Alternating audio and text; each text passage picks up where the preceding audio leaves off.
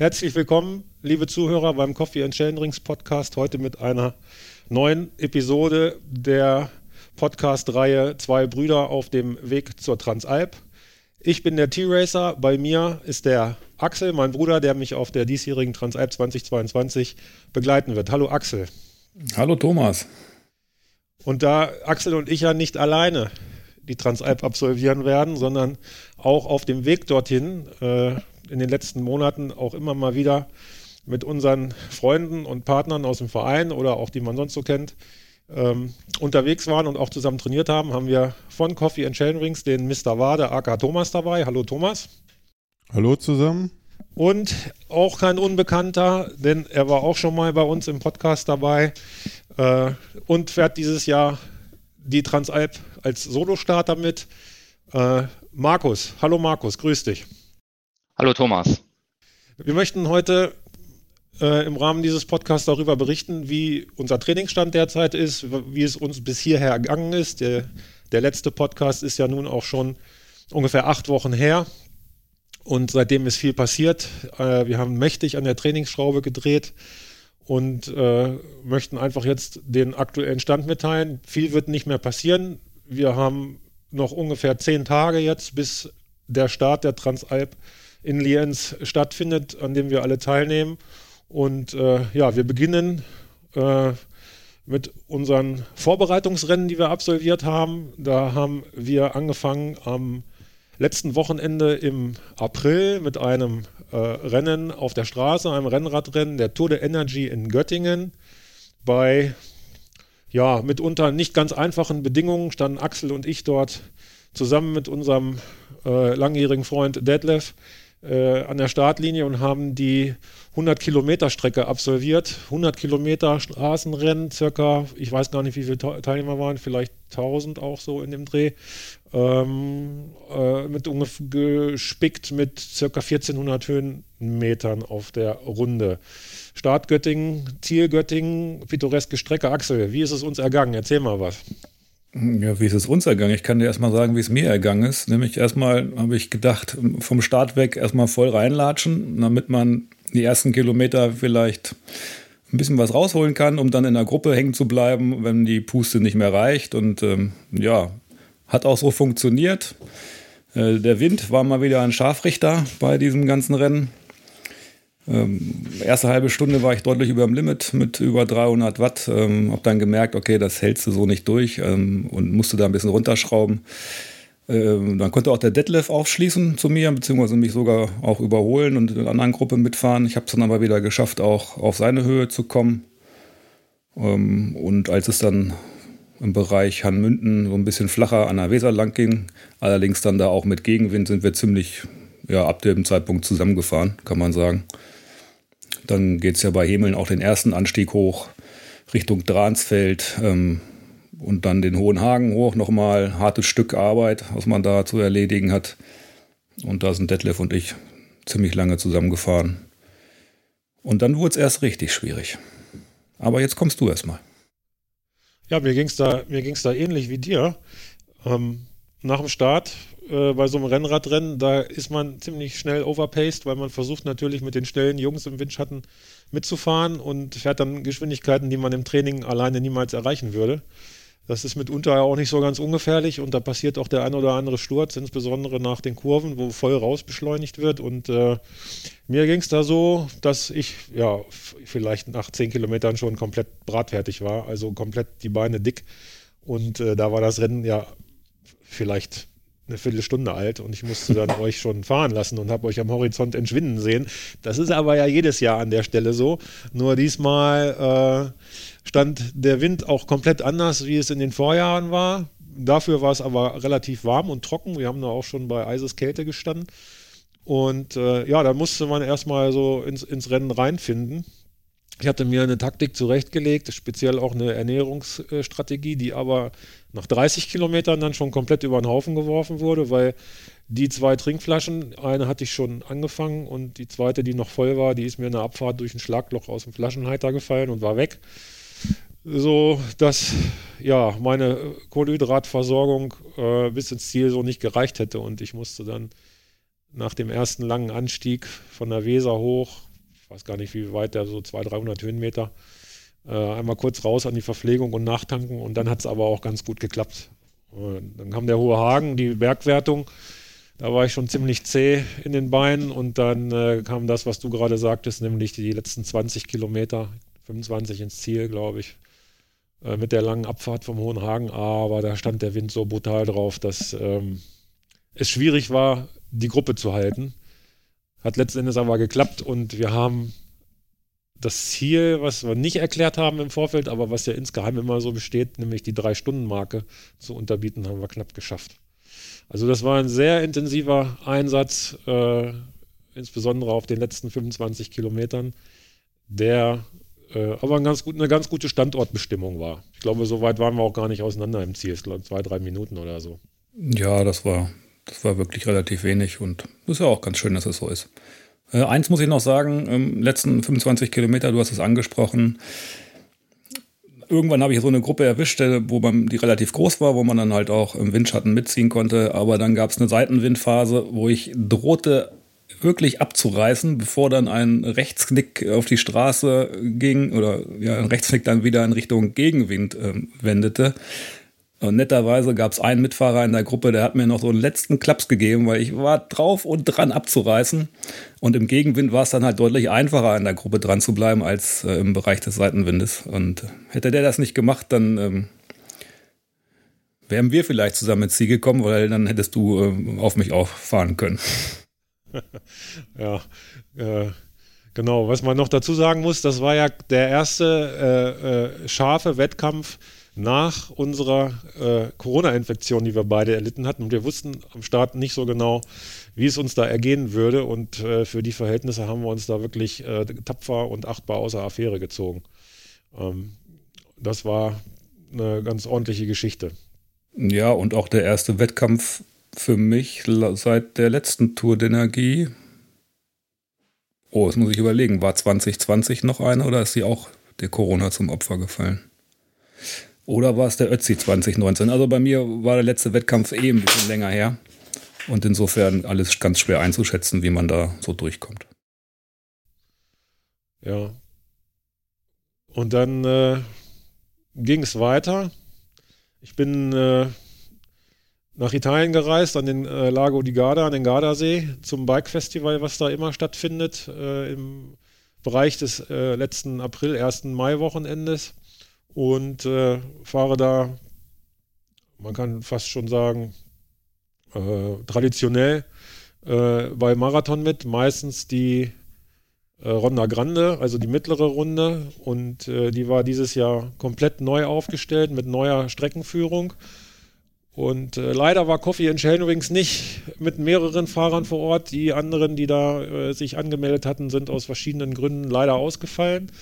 Und äh, bin vom Verein der Einzige gewesen, der dann am Start stand. Aber ich war natürlich nicht alleine dort, sondern ich hatte den Markus dabei. Wir sind da zusammen runtergefahren, neben äh, noch diversen anderen äh, Bekannten, die man so hat. Und wir haben da gemeinsam die Ronda Grande absolviert. Markus, äh, das Richtig. war dein erster richtig fetter Wettkampf in den Alpen, glaube ich. Ja, also auf jeden Fall der erste Wettkampf in den Alpen definitiv. Ich bin letztes Jahr einmal in Oberhof gestartet, was ja nicht ganz so bergig ist, zwar auch anstrengend genug war, aber ja, mit der Ronda Grande auf jeden Fall nicht zu vergleichen ist. Und das war schon ein hartes Stück Arbeit für mich auf jeden Fall. Und die Abfahrten äh, haben auch einiges äh, mit sich gebracht, wo ich ja dann leider auch einmal gestürzt bin. Ähm, und das war aber vielleicht gar nicht so schlecht, weil das hat jetzt auch dazu geführt, dass ich meine Reifenwahl für die Transalp noch mal ein bisschen abgeändert habe. Ähm, besser ist passiert vorher als dann während der Transalp. Aber insgesamt ähm, war es wirklich ja sehr anstrengend für mich, sage ich jetzt mal auch. Also die Anstiege waren ja waren ja sehr steil. Das war ich jetzt im Rennen so nicht gewohnt bisher und ähm, ja, der Untergrund ist natürlich am Gardasee auch äh, relativ hart. Ne? Also ich bin ja vor, vor ein paar Jahren schon mal am Gardasee gewesen mit der Familie, bin auch mal so ein bisschen mit dem Mountainbike gefahren, aber längst nicht diese Trails, die wir dann dort gefahren sind. Also insgesamt war das schon eine Highlight und äh, ja, da bin ich auch auf jeden Fall an meinen Grenzen angelangt, was Uphill und Downhill auch betraf. Ja, also der Gardasee-Marathon zeichnet sich dadurch aus, dass äh, insbesondere die, die Abfahrten, die Trailing-Abfahrten da äh, eine ganz besondere Härte ausstrahlen. Ähm, und das war dieses Jahr insbesondere der letzte Trail, der angeboten wurde, äh, bevor es dann unten flach, die letzten fünf Kilometer wieder ins Ziel ging. Ich glaube, das waren ungefähr 400 Höhenmeter. Da habe ich selbst also ein paar Momente gehabt, wo ich gedacht habe, ups, oh, geschafft. Äh, und äh, mir taten die Hände hinterher weh und, und ich hatte Bedenken, ob die Bremsen das aushalten. Ähm, von hinten drückten die äh, schnellen Jungs von der Ronda Extrema, die dann äh, also wirklich mit einem unglaublichen Tempo und einer Sicherheit in diesem Trail dann noch an einem vorbeigefahren sind. Äh, das war wirklich, wirklich sehr beeindruckend und äh, insgesamt die neue Streckenführung dort gelungen auf der Ronda Grande. Ich würde es jederzeit wieder machen. Äh, mit der entsprechenden Reifenwahl ist man da auch, glaube ich, ganz gut aufgestellt. Pannen haben wir alle, die wir da zusammen gestartet sind, nicht gehabt und die Ergebnisse, die waren auch äh, achtbar. Äh, da brauchen wir uns äh, nicht zu verstecken. Da kann man stolz drauf sein. Und äh, ja, wir haben insgesamt ein verlängertes Wochenende da gebracht, verbracht, äh, hatten gutes Wetter, sind dann auch noch andere Trails und haben gefahren und haben ein bisschen trainiert. Das war eine absolut runde Sache, die wir da erlebt haben. Ja, definitiv. Also alle vier Tage waren eigentlich schön. Äh, auch der Anreisetag, da sind wir ja die Strecke schon mal so ein bisschen angefahren. Ähm, dann nach dem Rennen haben wir uns ja dann auch keine große Pause gegönnt. Ich glaube, da sind wir dann nach Santa Barbara hoch, ne? Ist das richtig? Äh, den Tag nach dem äh, Rennen sind wir, glaube ich, den Tremalzo gefahren. Oder sind wir den Tremalzo dann? Okay, dann war das der Tremalzo dann gewesen und dann nochmal Santa Barbara, ne? Ja, da sind wir auch gewesen, aber das war. Äh, ähm, da war es der Vortag zum Rennen. Der Vortag zum Rennen, ja, das war die Akklimatisierung. Das war schon, schon eine amtliche Runde. Wollte ich gerade sagen, genau in der Reihenfolge ist das nämlich gewesen. Und da sind wir ja auch schon 15, 1600 Höhenmeter gefahren an den Tag. Und äh, das so einen Tag vorm Rennen war mit Sicherheit auch ein bisschen suboptimal, aber ähm, es sollte ja mehr auch eine Trainingsveranstaltung werden. Von daher war das auch in Ordnung so.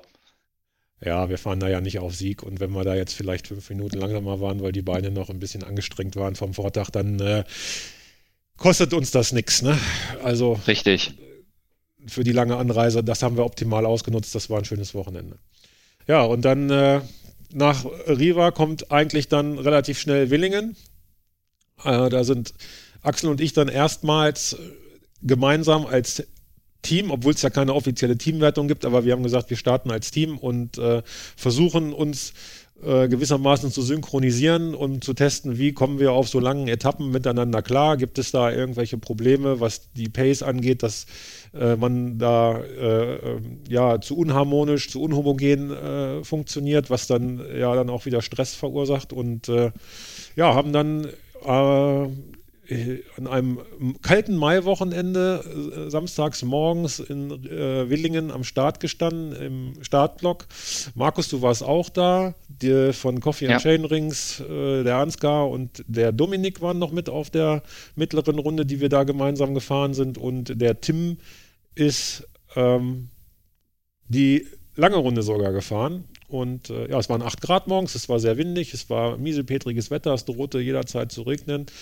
Äh, hat es dann zum Glück aber nicht. Und in der Nacht ist äh, ein ganz fürchterlicher Tornado in der Umgebung noch durch äh, Paderborn durchgerauscht, hat da für äh, ordentlich Unordnung gesorgt und die Strecke war dementsprechend gut gewässert, Axel. Das ist vollkommen richtig. Man muss noch erwähnen, wir sind beide ungefähr um 4 Uhr oder so aufgestanden, weil wir an dem Tag erst angereist sind, äh, beide separat. Ähm, und das ist natürlich auch nicht ganz so einfach wegzustecken körperlich, dass man das früher aufstehen und dann so eine körperliche Höchstleistung da abzurufen. Ja, auf der Strecke auch da ähnlicher Start wie in Göttingen bei mir. Erstmal, naja, all out wäre zu viel gesagt, aber in dem Bewusstsein, das ist eine Leistung, die wird man nicht über das ganze Rennen halten können. Erstmal los, damit man ja ein bisschen Strecke vor einem Großteil anderer Teilnehmer macht, um dann nicht im im ersten Trail da mächtig in der Schlange zu stehen dann vielleicht ein bisschen bei den schnelleren Leuten dabei zu sein. Auch da also wieder um die 300 Watt getreten, eine, einige Zeit äh, und dann langsam ein bisschen runtergepegelt. Wir sind, haben uns gut zusammengefunden am Anfang. Du hättest da noch ein bisschen sicherlich mehr Leistung abrufen können, aber wie du gesagt hast, haben ja schon im Vorfeld am Ende heraus wurde es dann auch zäh. Insofern hat es dann sicherlich auch für dich gepasst. Die Reifen haben an diesem Tag ähm, ja, am Boden geklebt durch diese Feuchtigkeit. Das war richtig zäh, die Räder zum Drehen zu bringen. Und das hat mächtig Körner gesogen. Ab, abgesehen von dem Matsch, der dann eh am ganzen Fahrrad hing, äh, war das eine, für mich eine sehr fordernde Geschichte, muss man sagen. Und äh, bereits im ersten Trail war irgendeine Person gestürzt, wurde auch versorgt soweit, aber dann ist man auch schon mal so ein bisschen in Hab acht, okay, aufpassen, ne? kann jederzeit passieren, dass man ja auch irgendwie lang liegt. Hydrauliköl hat äh, verdampft gerochen. Ähm, Habe ich schon die Sorge gehabt, ob das meine eigene Bremse wäre. Ähm, war aber zum Glück nicht so.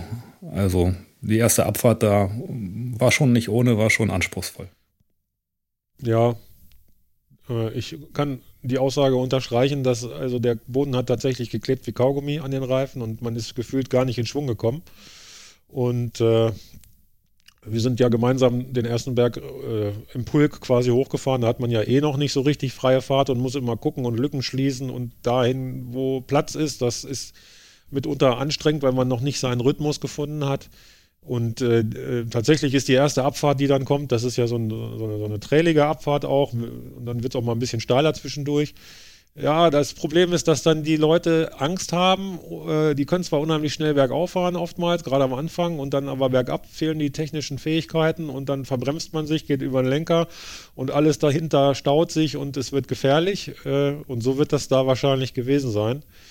Ich habe die Situation allerdings nur am Rande mitgekriegt. Ich war ja schon ziemlich im Tunnel und habe nur noch erkannt, dass da jemand liegt äh, und dass aber auch schon Hilfe vor Ort war. Die, die Sunnis, die waren schon da und weitere sind mit ihren Enduros da in der Anfahrt gewesen. Deswegen kann ich da gar nicht so viel zu sagen.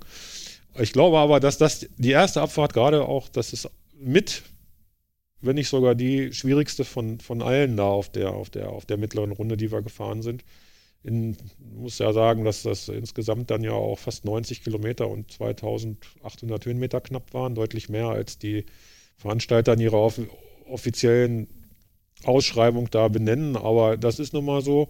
Und klar, am Anfang hätte ich schneller gekonnt. Gut war, dass wir äh, aber aufeinander geachtet haben und ich dementsprechend etwas verhältnismäßiger gefahren bin, weil die letzten 15 Kilometer nach dieser wilden Schiebepassage, wo, glaube ich, keiner gefahren ist, die waren schon sehr, sehr hart. Man hatte eigentlich die Streckendaten schon auf dem Tacho stehen und es kam immer noch mehr Höhenmeter dazu.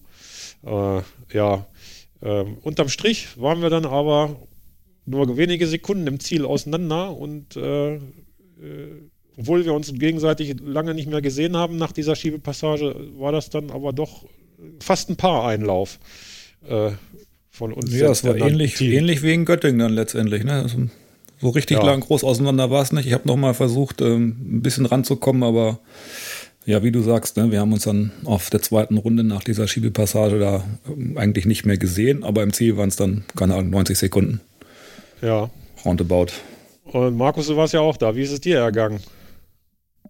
Ja, also mir ging es ähnlich wie euch. Das war wirklich eine sehr, sehr anstrengende Runde. Also fand ich persönlich dann auch von, von einer Gesamtdauer und durch den Match äh, anstrengender als die Ronda Grande definitiv. Ähm, den Sturz, den man gleich zu Beginn gesehen hat, äh, ihr wart ja so ein bisschen vor mir äh, unterwegs, ihr wart äh, ja insgesamt ja sowieso eine ganze Ecke schneller, aber zu dem Zeitpunkt wart ihr ja schon durch und wenn man dann gleich so eine leblose Person dort liegen sieht, die die Augen geschlossen hat, ähm, da wird einem dann schon so ein bisschen anders, äh, wenn man da dran vorbeifährt. Dementsprechend sind, glaube ich, alle anderen dann auch ein bisschen vorsichtiger gefahren. Das war dann manchmal schon so ein bisschen nervig, gerade wenn es bergab ging. Ähm, war ja auch im, im Downhill kein Vergleich zur Ronda Grande, mal abgesehen davon, dass es matschig war. Und bis auf diese relativ frühe Abfahrt, wo sie sinnvollerweise unten noch gleich einen Krankenwagen postiert hatten, ähm, war der Rest ja eigentlich relativ gut äh, zu fahren. Ne? Also die Trails waren da längst nicht so anspruchsvoll und auch wesentlich besser für mich zu bewältigen, sage ich jetzt mal. Aber das hat ähm, in dem Moment, wo ich dann auf die zweite Runde gegangen bin, ähm, sind die schnellen Fahrer, wie hieß er nochmal, der Andreas Seefeld, glaube ich, und der, der dann Zweiter geworden ist und die Erstplatzierten, die sind dann an mir vorbeigeschossen und dann schon auf die dritte Runde entsprechend. Und ja, da hat man schon mal den immensen Leistungsunterschiede halt mal festgestellt. Das war schon fast ein bisschen demoralisierend, wie die in den Ettelsberg da hoch sind. Ähm, und ich muss sagen, ab, ab Kilometer 53, ab dieser Verpflegungsstation war es für mich dann äh, wirklich schon hart. Also da waren meine Waden schon ziemlich dick und äh, deshalb hat es insgesamt auch länger gedauert, als ich mir das eigentlich gewünscht hatte. Das kann man so auf jeden Fall sagen. Aber zum, zum, zum Schluss ging es nochmal so ein bisschen besser, die letzte Viertelstunde, sage ich jetzt mal, oder halbe Stunde. Da hatte ich das Gefühl, dass es ähm, sich wieder ein bisschen besser äh, gebessert hatte. Aber insgesamt war, war ich ja nicht ganz so zufrieden mit meiner Leistung. Wie hast das, du dich das denn kann man schon ernährt? So sagen. Hast du an den Verpflegungsstationen halt gemacht oder bist du durchgefahren, weil du alles dabei hattest? Also die erste Verpflegungsstation hatte ich nicht mitgenommen und äh, an der zweiten und dritten habe ich dann mal angehalten und auch was getrunken, weil da meine ja, Getränke, die ich so mit hatte, gingen dann auch dem Ende zu. Dann habe ich da auch mal kurz was zu mir genommen, habe mich da vielleicht mal so jeweils vielleicht drei Minuten aufgehalten, hatte aber ansonsten, ich glaube, ja, fünf, fünf Gels und einen Riegel irgendwie zu mir genommen. Und natürlich äh, in den Getränkeflaschen war auch ja, ich sag mal, in so einer Getränkeflasche 30, 40 Gramm Kohlenhydrate drin ungefähr. Ne? Mhm. Also ich habe auch diesmal keine Krämpfe gekriegt äh, im Ver Vergleich zur Ronda Grande. Von, von daher kann das schon mal nicht so verkehrt gewesen sein. Und was ich den Abend vor äh, gemacht habe, ist, dass ich mir da nochmal ordentlich Salz aufs Brötchen draufgetan habe, um da schon mal ein bisschen vorzubeugen. Weil ich da jetzt äh, in Oberhof und auch bei der Ronda Grande Probleme mit hatte mit Krämpfen. Ja, aber wenn das hat vielleicht Willing, auch nochmal das Ganze ein bisschen positiv beeinflusst. Ja, wenn du den Willing nicht hattest, dann hast du das ja offensichtlich richtig gemacht. Dann war das eine gute Taktik. Ja. Ich habe, ähm, da kann ich noch ein Lob für diesen Trinkrucksack aussprechen, den ich da zum ersten Mal getestet habe, den wir ja in ähnlicher Art und Weise und Ausführung alle fahren. Dieser von U3 der einfach super leicht auf, auf dem oberen Rücken sitzt und den man so gut wie gar nicht merkt, der auch nicht hüpft, wenn man bergab fährt, der nicht in den Helm reinschlägt. Sehr angenehm zu tragen und ähm, ich hatte dadurch auch genug Flüssigkeit mit und hab, musste an den Verpflegungsstellen nicht anhalten. Nebenbei die Hydrogels gelutscht. Das hat auch gut funktioniert. Ja, das kann ich also nur bestätigen. Das ist mit Sicherheit auch das beste Tool, was ich mir jetzt so in der jüngeren Vergangenheit äh, gekauft habe. Also definitiv ist das eine gute Anschaffung gewesen. Ja, kann ich, kann ich so bestätigen. Äh, Thomas, du hast den, glaube ich, auch, fährst den auch schon länger.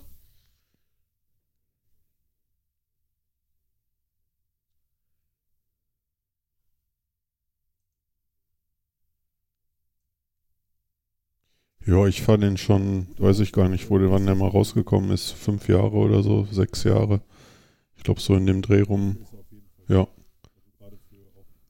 Ja, ist ein guter Rucksack. Äh, besser ist natürlich eben ohne zu fahren, aber ja, ist, äh, dafür ist er auf jeden Fall gut. Also gerade für auch jetzt für das, was auf uns zukommt, für Transalp-Etappenrennen, äh, hat das schon Charme mit dem Rucksack, dass man, man kann vor allen Dingen auch im Trail bergab Jetzt haben wir drei hier schon munter über unsere tollen Abenteuer bei den Wettkämpfen in diesem Frühjahr muss man sich äh, erzählt. Schlauch in den Mund ähm, stecken und ja, ich habe ja eine neue Taktik dieses Jahr. Ja. ja.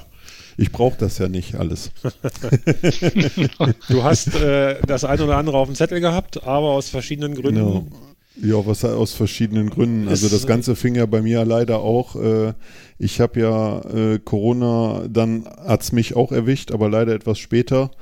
Äh, hat bei mir zu ungefähr 30, 40 Stunden äh, weniger Training geführt in diesem Zeitraum. Ja, und dann hatte ich einige Wettkämpfe auf dem Plan stehen. Der erste ist dann leider äh, dem zum Opfer gefallen.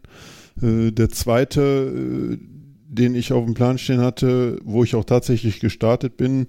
Zwar nicht mit, ja, mit, mit gutem Gefühl, aber ich bin halt gestartet.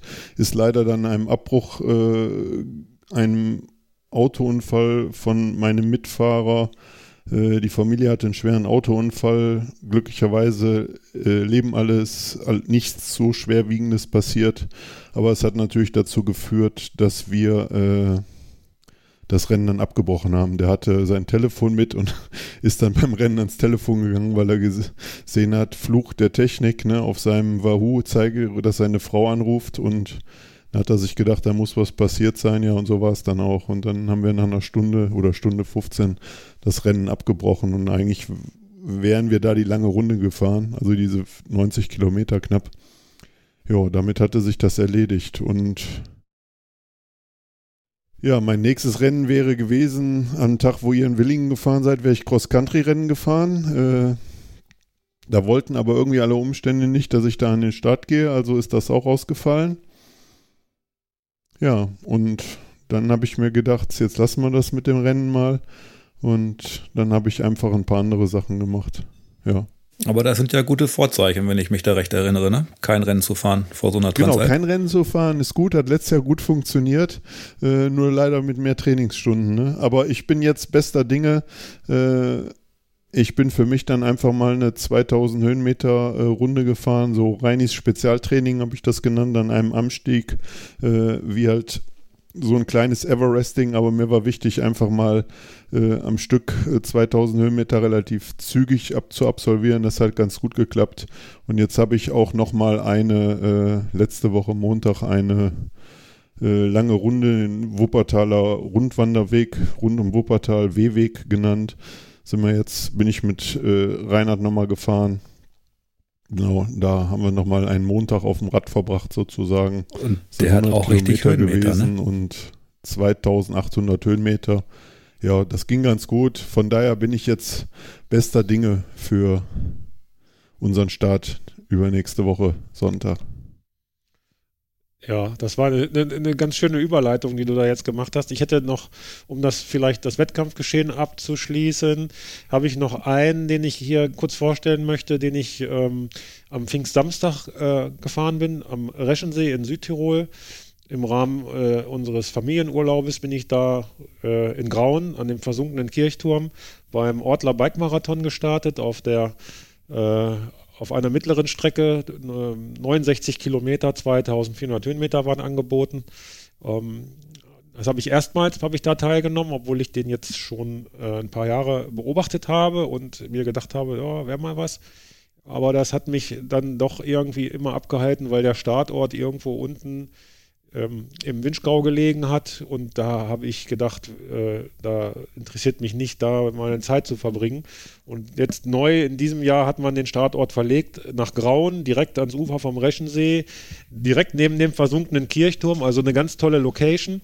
Die sind da auch ähm, recht erfahren, was Sportevents äh, äh, angeht, denn der äh, Reschenseelauf, der einmal um den See rumführt, ich glaube 17 Kilometer knapp, der startet da auch regelmäßig, ist auch ein großes Event und jüngst am Sonntag, jetzt vor letzten Sonntag ist die Tour Transalp da gestartet. Äh, also die wissen, was sie tun und dementsprechend war auch dieser Marathon organisiert. Tolle Strecke, ähm, sehr ausgewogen, was äh, so die, die Streckenverhältnisse angeht, also ein bisschen trälig, ein bisschen wiesig, ein bisschen Asphalt, ein bisschen Schotter, hoch, runter, rechts, links.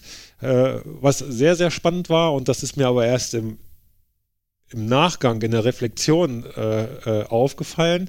Wir sind dann nach circa geschätzt 30 Kilometern, äh, mussten wir absteigen, alle.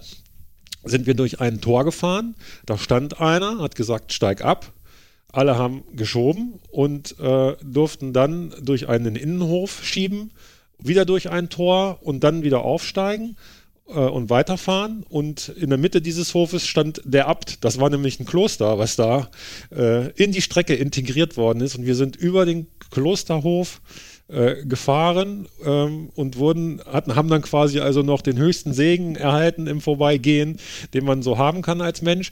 Ähm, das war ganz witzig. Ich bin jetzt nicht der gläubigste Mensch, äh, äh, aber das äh, ist mir so in Erinnerung geblieben, weil man dieses Kloster auch von unten, wenn man den Reschenpass von Mals hochfährt, dann befindet sich das so linksseitig am Berg, ganz prominent weiß, getüncht, riesengroß und äh, ja, dann sind wir kurz danach, als es mir aufgefallen ist, tatsächlich da durchgefahren.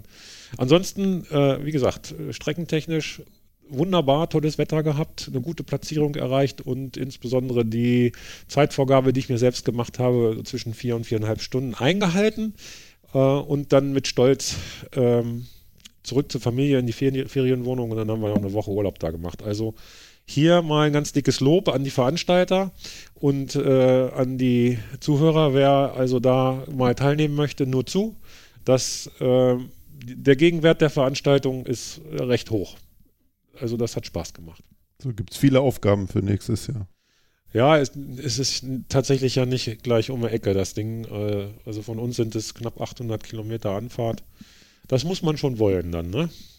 Ja, aber wenn aber einem dann natürlich dann da so ein Abenteuer geboten wird, was äh, äh, nachhaltig dann auch wirkt äh, in Erinnerung, dann äh, ist es mir auch wert. Und wir haben als Familie da eine wunderbare Woche beziehungsweise zehn Tage verbracht, direkt am Ufer des Reschensees und äh, ist eine tolle Region. Und das hat ja durchaus noch andere positive Effekte, wie du berichtetest.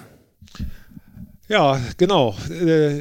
Was ich nicht bedacht habe im Vorfeld, ist, dass der Reschensee und unsere Unterkunft, wo wir da untergebracht waren, ähm, schon auf 1500 Meter Meereshöhe sich befindet. Und ähm, als wir ankamen, litten wir alle die ersten also zwei Tage unter einer gewissen Kurzatmigkeit und haben auch schlecht geschlafen. Und das legte sich dann nach zwei, drei Tagen und ich führe das auf die, auf die Höhenluft da zurück, die dann doch schon in dieser in diesem Bereich zu spüren ist. Und äh, ich habe dann ja auch in der Woche noch ein paar Touren da gemacht, bis auf 2,2 oder 2,4 bin ich hochgefahren. Und äh, jetzt, wo wir wieder da sind, also wir sind wir drei hier, wir sind alle recht vital und äh, strotzen vor Kraft. Äh, wahrscheinlich spielt der Höheneffekt da jetzt auch eine kleine Rolle. Ich hoffe, der hält noch eine Weile an.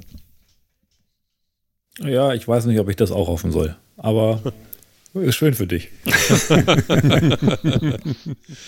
Ja, aber um den Faden von, von Thomas nochmal aufzunehmen, er hat das ja schon eben anklingen lassen und da wollen wir uns ja auch drüber unterhalten. Wir wollen uns ja nicht über, nur über unsere tollen Ergebnisse, die wir bei irgendwelchen Wettkämpfen erreicht haben, unterhalten, ähm, sondern wir möchten einfach auch berichten über äh, in Anführungsstrichen außergewöhnliche Trainingseinheiten, die wir so miteinander absolviert haben oder jeder für sich auch absolviert hat, die außerhalb des täglichen oder normalen Trainingsalltags abgelaufen sind. Da geht es halt um, um, die, um das Gruppentraining oder um äh, besondere Distanzen oder äh, Ziele, die wir uns gesetzt haben. Und da haben wir ja auch so ein paar Sachen uns vorgenommen und auch erlebt.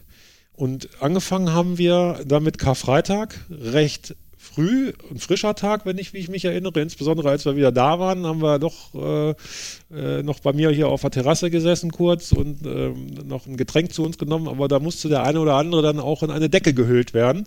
Haben wir Karfreitag eine schöne Tour gemacht, ich glaube um die 80 Kilometer und es waren auch 1700 Höhenmeter. Äh, kurzweilige Strecke, Markus, äh, kannst du dich erinnern? Ja, ich kann mich noch erinnern, auf jeden Fall. Also das hat definitiv Spaß gemacht und äh, ja, ich glaube, gerade zu Beginn waren wir auch schon recht flott unterwegs gewesen. Ähm, was sich dann im, im Vogler-Gebirge, äh, sage ich jetzt mal, dann uns auch wieder ein bisschen eingeholt hat, wo wir dann alle vielleicht auch ein bisschen weniger Gas gegeben hatten, auch aufgrund des ja, feuchten Untergrundes, vielleicht so ein bisschen ähnlich wie teilweise wie in Willing. Ähm, war aber insgesamt eine schöne, schöne Runde. Äh, Gerade im Vogler bin ich bisher noch nicht gefahren. Irgendwie hat es mich äh, da noch nie so hingetragen. Ähm, so lange fahre ich ja auch noch nicht solche Strecken. Von, von daher äh, war das ähm, ja auch ein Highlight natürlich, nicht nur insgesamt mal diese lange Strecke zu fahren, sondern auch mal wieder ein paar neue Trails äh, äh zu sehen und ja, wir waren ja insgesamt auch eine re relativ homogene Truppe, würde ich mal so sagen. Hat also sehr viel Spaß gemacht und ja, ich war auch einer derjenigen, die da eine Decke brauchten, weil mir dann irgendwie ein bisschen frisch wurde, den Abend bei dir auf der Terrasse. Ja, und Axel, du warst auch dabei, du hast die Reise, du, wir wohnen nicht ganz äh, nebeneinander, wir haben so 35 Kilometer Distanz zwischen unseren Wohnorten. Du bist auch angereist und warst auch mit dabei. Ja, war dann Karfreitag auch die längste Tour dieses Jahres zu dem Zeitpunkt. Und da war die Form auch noch nicht so ausgeprägt, dass mich das ziemlich gefordert hat und dann auch erstmal so ein bisschen demoralisiert nach dem Motto, oh, was habe ich denn noch alles zu tun, um dann bei Transalp auch einigermaßen am Start zu stehen. Im Vogler selbst war ich auch noch nicht. Ähm, vielleicht für die Zuhörer, das ist im Bereich im Bodenwerder an der Weser. Äh, rechtzeitig äh, der Weser, so ein Gebirgszug. Und dieser Lehmboden, der ebenfalls leicht feucht war, hat auch so wie Kaugummi an den Reifen geklebt, wie wir das vorhin schon erwähnt haben. Ähm, ja, hat mächtig Körner gezogen, aber eine richtig schöne Runde. Wir sind auch durch, dann durch Orte gefahren, deren Namen habe ich auch noch nie gehört, obwohl wir ja nun nicht allzu weit weg aus der Region kommen. Ja, äh, da oben auf dem Vogler, das kann man so sagen, da gibt es einen wunderschönen Kammweg, der hat eine Länge von äh, vier, fünf Kilometern vielleicht, äh, relativ höhengleich mit nur so leichteren äh, Anstiegen mal, die aber dann auch wieder zäh waren, weil so ein bisschen wiesig, ein bisschen waldig, ein bisschen lehmig und ein bisschen feucht ist es da eigentlich immer. Äh, seit Kyrill damals steht da kein Baum mehr, äh, stand da kein Baum mehr. Inzwischen hat sich die Vegetation da schon wieder so ein bisschen ausgebildet. Also ganz toll zu fahren, kann man gerne auch äh, nachmachen. Ähm, und dann gibt es da den ein oder anderen Anschlusstrail, den man dann noch mitnehmen kann. Äh, aber man muss halt darauf gefasst sein, dass diese fünf Kilometer nicht in Kürze abgespult sind, weil der Boden, der fordert schon einen harten Tritt. Äh, genau, und dann auf dem Rückweg stand, glaube ich, auch der Wind ein bisschen schlecht, sodass wir dann auch noch die Runde etwas modifiziert haben gegenüber dessen, was wir eigentlich vorhatten, aber dennoch die Streckendaten hinterher für den äh, Trainingszeitpunkt und den Trainingszustand, den wir da hatten, das war das war soweit in Ordnung. Selbst unser Ralf, der auch dieses Jahr wieder äh, bei der Transalp angreifen wird und mindestens das Podium erreichen wird, der hat hinterher gesagt, ja, er spürt schon mal was. ja. ja. das war auch die erste Runde, wo ich jemals äh, Wasser auf dem Friedhof geholt habe, um wieder aufzufüllen. Auch eine ja. neue Erfahrung. Hat gut geschmeckt. Ja, also ich mache das regelmäßig, weil Rennradtouren, ne, also in, im Umkreis von 50 Kilometern kenne ich viele Friedhöfe, da sind meist Wasserhähne und da kann man da nochmal günstig auffüllen. Steht zwar meist dran kein Trinkwasser, aber bislang äh, musste ich mich noch nicht daneben legen. genau. Ja, und äh, Thomas, du bist mit dem Reini letzten Montag die Wuppertal-Runde gefahren. Du hast es eben schon anklingen lassen. Genau, genau. Sieben Stunden. Siebenhalb, glaube ich. Ja, äh, reine Bewegungszeit 7,7, glaube ich. Mit Pause waren wir 7,58 oder so äh, unterwegs. Ja. Kannst du uns was dazu erzählen, was äh, das für eine Runde ist? Ja, das ist äh, eine schöne Runde, äh, sozusagen an den Rändern von Wuppertal entlang. Äh, Im Mittelgebirge schönes Sägezahnprofil relativ gut ausgeschildert und äh, mit dem schönen W und, einem Kreis da drum, also da es ein Wanderweg ist oder ein gepflegter Weg ist, ist es wirklich gut ausgeschildert. Also man findet es theoretisch auch ohne die heute äh, modernen Navigationsgeräte, aber äh, dank Komoot oder den Routen, die man draufziehen kann, macht es das Ganze dann natürlich doch einfacher, weil es ja wirklich als Wanderweg ausgelegt ist. Und wenn man bergab ja, irgendwo runterschießt, dann geht das mal ganz schnell, dass man mal so ein W übersieht, ne? Und dann ist es schon gut, wenn man einen Richtungspfeil irgendwie auf dem Computer hat. Äh, der ist sehr kräftezehrend, der Weg. Wetter war bei uns jetzt nicht ganz so pralle. Es hat die ersten zwei Stunden geregnet. Dann ist es aber glücklicherweise äh, trocken geworden. Ja, lohnt sich. Also kann man nur empfehlen. Kann man den kann man auch mehrmals fahren, weil er halt sehr abwechslungsreich ist und bis man dann alles auswendig kennt, muss man ihn ein paar Mal fahren. Wie sind da die Wanderer drauf? Kriegt man da den Wanderstock in die Speichen oder ist die, ja, dieser so, Weg breit es, genug, dass man sich da aus dem Weg gehen kann? Äh, weiß ich, kann ich jetzt nicht so sagen, da wir ja montags gefahren sind, äh, tagsüber war jetzt eher nicht so viel los. Äh, also ich kenne die Region auch ein bisschen überfüllter, aber äh, jetzt war natürlich gar nichts los. Ich glaube, dass, dass man, man da normal fährt, äh, ja, das wird in der Region gibt es, glaube ich, ja keine Probleme. Es ist ja immer so, wie es in den Wald reinschreit, so ne, kommt es auch zurück. So wenn man sich normal verhält glaube also ich. Also verboten ist es nicht da auf dem ähm, nein, Weg nein, zu fahren. Nein, nein, nein, nein. Hm. Okay.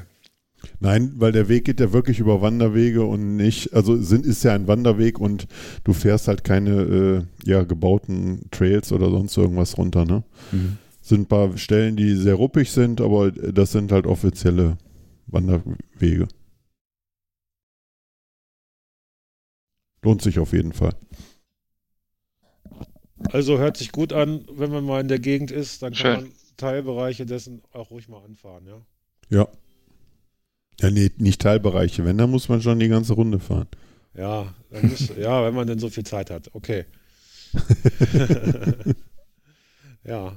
Wir haben hier äh, auch noch was versucht. Ähm, Betonung liegt auf versucht. Es äh, hat, äh, soweit kann ich das schon mal vorwegnehmen, nicht ganz geklappt.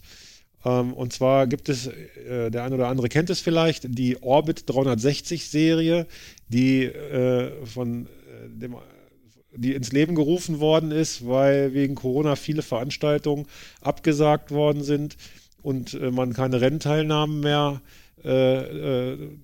machen konnte, ist diese Serie entstanden.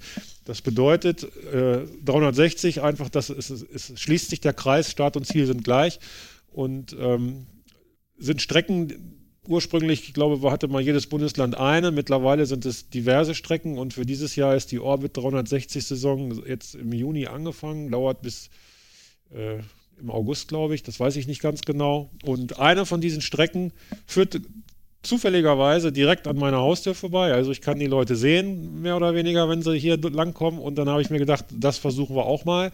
250 Kilometer, 4000, 3500 Höhenmeter. Enjoy Your Orbit, scouted by Dan Meeson nennt sich das Ding, ist bei Komoot runterladbar oder auch auf der Seite äh, Orbit 360 zu sehen. Ist eine, ist eine Gravel-Runde, also ähm, es werden keine Trails gefahren. Es ist nicht für den Hardcore-Mountainbiker gedacht, sondern es ist dieses Gravel.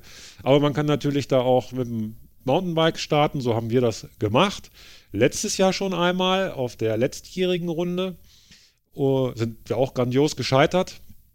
Und dieses Jahr äh, äh, hatten wir eigentlich vor, diese Runde auch anzufahren, allerdings nicht in Gänze, weil ja, 250 Kilometer ist schon ein ordentlicher Kanten. Wir würden das möglicherweise schaffen, wenn wir es wirklich wollten, aber das war nicht das Ziel. Wir haben uns für eine etwas gekürzte Variante entschieden und sind auch losgefahren hier, mutig.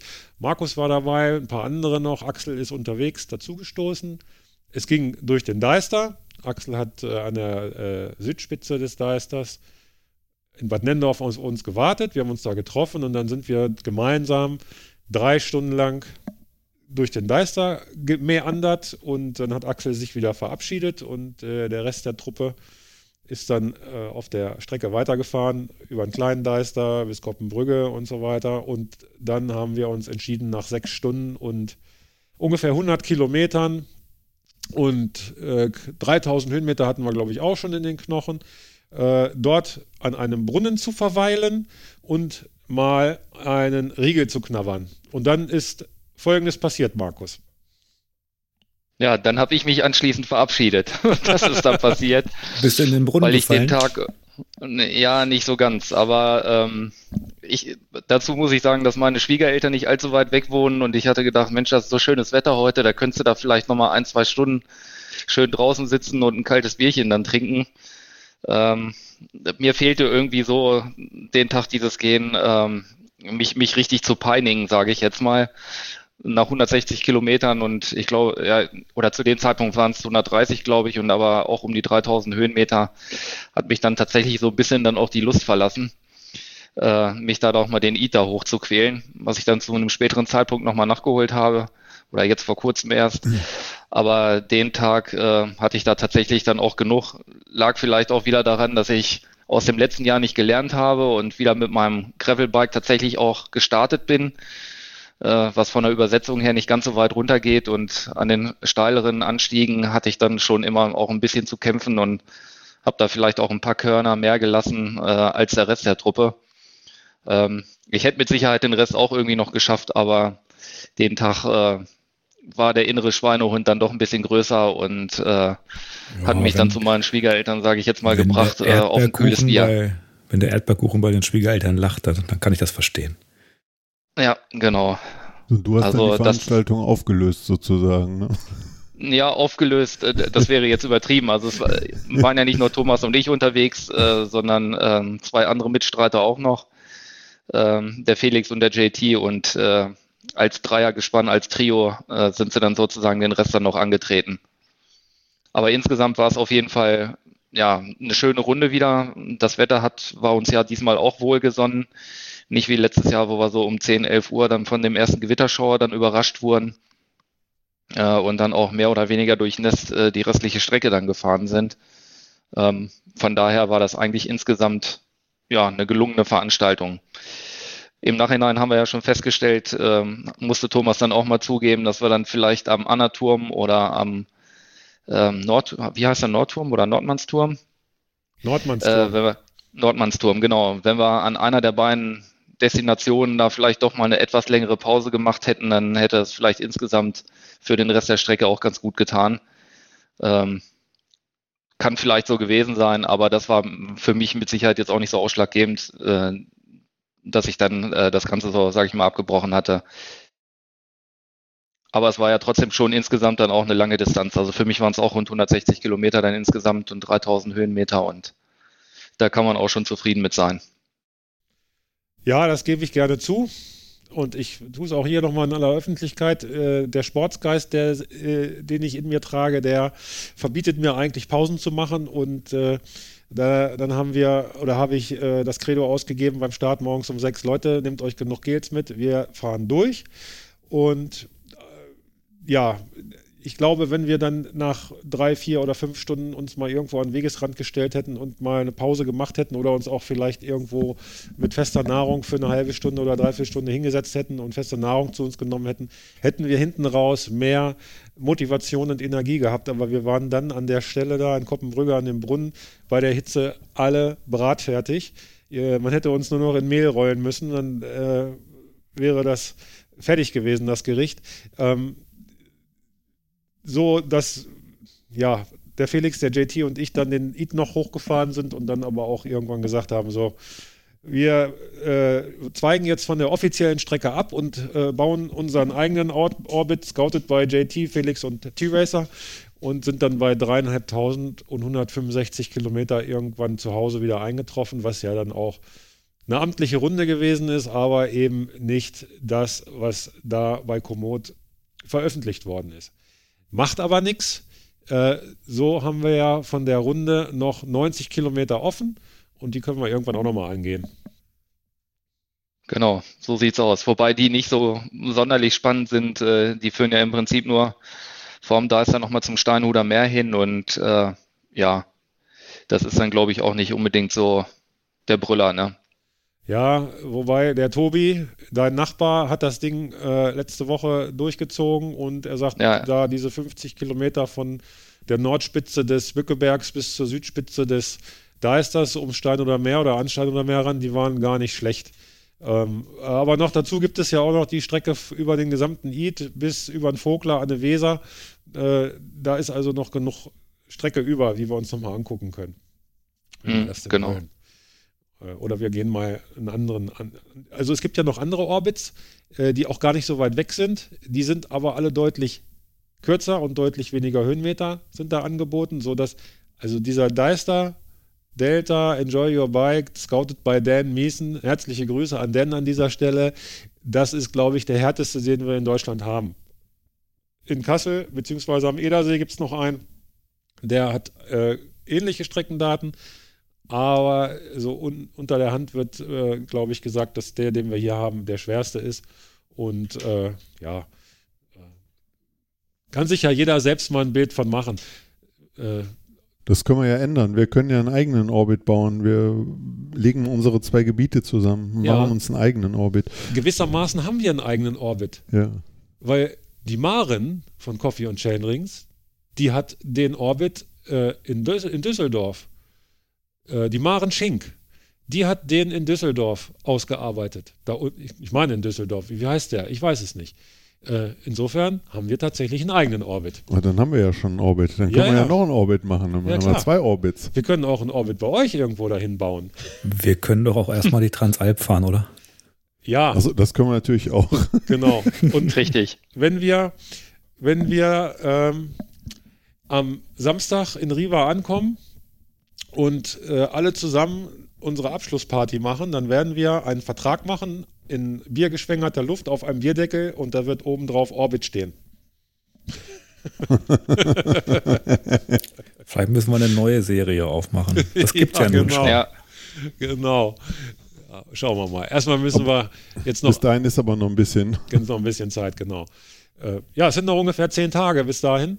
Ähm, der Tim hat vor kurzem gesagt, er leidet unter dem Trainingsblues, weil seit 10, 14 Tagen oder so, weil er sagt, das, was jetzt noch so äh, gemacht wird, die kurze, kurzen Wochen vor der Transalp, das hat keine Wirkung mehr und äh, leidet so ein bisschen unter Motivation äh, zu trainieren. Ich sehe aber, dass er regelmäßig fährt, aber er trainiert nicht mehr richtig.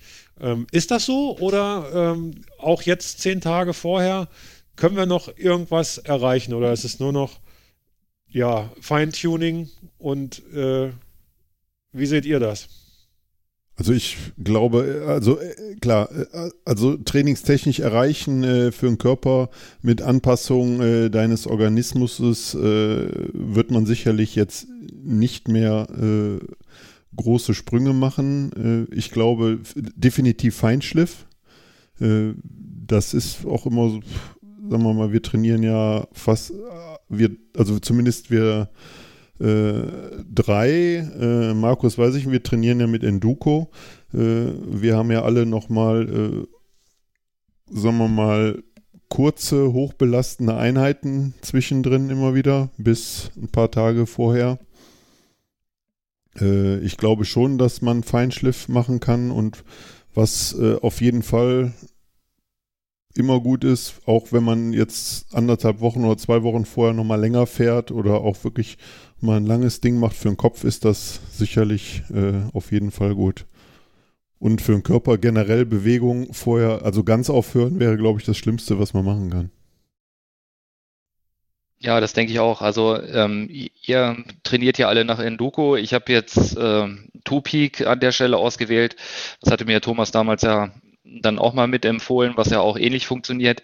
Ich habe jetzt äh, auch kein, kein Wattmesser bisher am Rad und ähm, habe jetzt so über die Zeit im Prinzip auch festgestellt, dass es über den Puls zu trainieren doch auch irgendwo Nachteile hat, weil ja, dann trinkt man mal ein bisschen mehr Kaffee, mal ein bisschen weniger Kaffee, dann ist der Puls schon wieder ganz unterschiedlich. Ich hatte es jetzt äh, tatsächlich auch gehabt, dass ich äh, mal fast eine Woche gar keinen Kaffee getrunken hatte und ich will es nicht darauf alleine zurückzuführen, aber ähm, ich habe es jetzt bei den letzten beiden Trainingseinheiten wo ich auch Maximalbelastungen fahren sollte, gar nicht geschafft, diesen Zielpuls von, von 155 zu erreichen. Also da haben vorher meine Beine schon, sage ich jetzt mal, mehr oder weniger abgeschaltet. Ähm, und äh, wenn ich da jetzt wahrscheinlich ein Wattmesser gehabt hätte, hätte ich sagen können, okay, das ist in dem Bereich, wo du dich sonst auch bewegst, der Puls ist halt einfach nur ein bisschen niedriger. Und wenn ich dann hinterher bei Strava dann geschaut habe, die Zeit und die Höhenmeter, die ich gefahren bin, dann habe ich wiederum festgestellt, das ist eigentlich gar nicht so schlecht, was, was du da gemacht hast. Zumal da ja zwischendurch dann auch mal die ja, Grundlagenausdauer ja immer mal so fünf Minuten sind, wo man nur mit einem 120er Puls dann langsam vielleicht noch den Berg hochfährt. Ähm, von daher bin ich da eigentlich insgesamt zufrieden. Ähm, leider hatte ich Anfang Juni auch noch einen Infekt gehabt, der hat mich dann auch noch mal anderthalb Wochen aus dem intensiveren Training rausgehalten. Ähm, das hat mit Sicherheit jetzt auch nicht unbedingt positiv äh, dazu beigetragen, ich sag mal, zu, zu meiner Leistungsfähigkeit. Ähm, aber ins, insgesamt muss ich eigentlich sagen, bin ich jetzt recht zufrieden und äh, gehe da jetzt eigentlich auch ja, positiv Richtung Transalp. Das ist ja meine erste Veranstaltung, also eine gewisse Nervosität ist auch mit dabei, wobei ich ja schon, ähm, also zwei Alpencross gemacht habe, geführte Touren halt. Das erste Mal mit 6000 Höhenmeter über sechs Tage, das zweite Mal mit 11.000 Höhenmeter über sechs Tage und gut, jetzt werden es halt nochmal ein paar Höhenmeter mehr über die sieben Tage. Ähm, da mache ich mir die einzigen Gedanken, also die, die Einzeletappen immer so an einem Tag zu schaffen, das sehe ich auch eher als unkritisch an für mich. Aber das dann wirklich diese Leistung über sieben Tage dann abzurufen, das äh, wird mit Sicherheit schon eine Challenge werden. Definitiv, aber du kannst, du kannst eins bei einem gewiss sein, du wirst jeden Morgen aufstehen und denken, scheiße, wie soll ich heute aufs Rad und wenn du fährst, geht's wieder. ja, das bin ich Am zum Glück, äh, habe ich diese Erlebnis. ja, genau. Also das ging mir ja zumindest bei den äh, anderen beiden Alpencross-Veranstaltungen auch, ähm, die ja wesentlich ja, ich sage jetzt mal im Vergleich zu, zu diesen Rennen entspannter gelaufen sind. Man ist im Berg hoch, hat irgendwo einen Kaiserschmarrn gegessen, dann ist man den nächsten Berg wieder runter. Ähm, das ist natürlich eine ganz, ganz andere ähm, Veranstaltung und allerdings waren da ja auch schon dann immer mal Strecken mit bei, mit 2000 Höhenmeter oder sowas, was für meinen damaligen Trainingszustand, sage ich jetzt mal, auch schon fordernd war, ähm, auch über die Tage gesehen. Aber äh, so intensiv, wie ich mich jetzt dieses Jahr vorbereitet habe, habe ich, ja, eigentlich bin ich auch noch nie Fahrrad gefahren. Ähm, was man vielleicht nur dazu sagen muss, äh, seit äh, Corona ausgebrochen ist, da hatte ich dann während der Zeit auch als Außendienstler so ein bisschen Kurzarbeit gehabt, weil die Kunden eigentlich sehen wollten. Man könnte sie ja infizieren und äh, ich habe die Zeit dann tatsächlich genutzt, statt auf dem Sofa zu sitzen und äh, Amazon und Netflix leer zu gucken, ähm, bin ich dann halt aufs Fahrrad gestiegen und dann halt eben auch in 2020 und 2021 rund 7000 Kilometer jedes Jahr abgespult und über 100.000 Höhenmeter. Also von, von daher ähm, habe ich jetzt im Januar auch nicht ganz bei Null angefangen. Das sind doch gute Voraussetzungen. Ich denke mal, wirst da ganz gut performen. Habt ihr ungefähr im Blick, wie viele Trainingsstunden ihr bislang, also äh, 2022, äh, auf der Uhr habt? Jetzt nicht ja. nur äh, Radfahren, viele von uns machen ja auch noch Athletiktraining oder laufen ein bisschen oder was weiß ich. Äh, wie viel das so ist bei dem Einzelnen von euch? Ja, ich habe leider nur 100, 184, 185 Stunden. Da sagst du, dass das ungefähr 40 Stunden weniger sind im Vergleich zu letztem ja. Jahr. Ja, ja. Ja. Axel? Ich kann es dir gar nicht sagen. Ich bin mal parallel bei Strava, mal gucken, ob ich es rauskriege. Ja. Lass Markus erstmal sprechen. Markus? Genau, also ich, ich war etwas schneller und hatte zwischenzeitlich die Two-Peak-App geöffnet. Ähm, also ich habe ja praktisch im, im Januar damit begonnen und da müssten es auf dem Rad jetzt hier 360 Stunden ungefähr gewesen sein. Wow. Wenn das alles stimmt. Also geplante Stunden war irgendwie 252, Gesamtzahl der Stunden 421. Allerdings sind da dann halt eben auch die Krafttrainings und, und äh, Wanderung und was er da alles noch hier mit irgendwie reinzählt. Ja. Ähm, und ja, 3200 Kilometer bin ich ungefähr gefahren. Ja. Äh, ich habe jetzt auch parallel mal hier Strava aufgemacht. Da steht bei mir seit Jahresbeginn Radfahrten 121, Zeit 239 Stunden. Upsi. Äh, das entspricht ungefähr der Hälfte von 500. Na, ist ja einfach zu rechnen. Äh, und das ist so meine Jahresleistung, glaube ich, letztes Jahr gewesen, um die 500 Stunden Training. Ähm, ja, das ist Wahnsinn. Jetzt komme ich mal kurz dagegen. Ich habe 80 Radfahrten 2022 und 102 Stunden damit absolviert. Ja. Also weniger als die Hälfte von dir. Genau. Ich hoffe, ich bin nicht halb so schlecht. Du hast aber äh, das Talent mit in die Wege gelegt bekommen und ich muss dafür hart arbeiten. Also insofern passt es. Ja, ich sag mal, die 5, 6 Kilo, die ich weniger habe, die helfen mir ja. hoffentlich am Berg. Das wird so sein. Also äh, Tupik scheint da irgendwie auch so ein bisschen zu lügen. Ähm, ich habe jetzt parallel, weil mir das auch irgendwie so ein bisschen viel vorkam, ähm, nochmal nachgeschaut. Also hier sind 211 Stunden und 3751 Kilometer ist mein aktueller Stand seit Jahresbeginn. Ja, hört sich doch gut an. Ich glaube, da werden der, der ein oder andere wird da am Start stehen, weil er Transalp am, am Sonntag in einer Woche und hat weniger Stunden trainiert. So. genau. Also ich, aber das Thema war ja eigentlich, bringt es jetzt noch was? Ähm, äh, so kurzfristig vor Start zu trainieren? Erreichen wir noch irgendwelche Anpassungserscheinungen? Ähm, ich glaube, dass wenn wir heute anfangen würden zu trainieren, würde nichts mehr passieren. Aber dadurch, dass wir ja schon eine gute Grundlage haben und auch über die Jahre eine Trainingsgrundlage haben, die ja, ja nie so ganz weggeht, ähm, glaube ich schon, dass ähm, auch die Einheiten, zum Beispiel, die ich gestern gefahren bin, hat Enduko mir eine brettharte Einheit vorgelegt mit äh, dreimal sechs Minuten VO2 Max und dann noch ähm, zweimal zehn Minuten äh, Tempotraining, die ich dann auch komplett durchgezogen habe. Ich war hinterher komplett Fritte. Äh, das kann ich so sagen. Ich habe die Zielbereiche, die Leistungsbereiche erreicht, äh, aber es war wirklich eine beinharte, eine beinharte Trainingseinheit.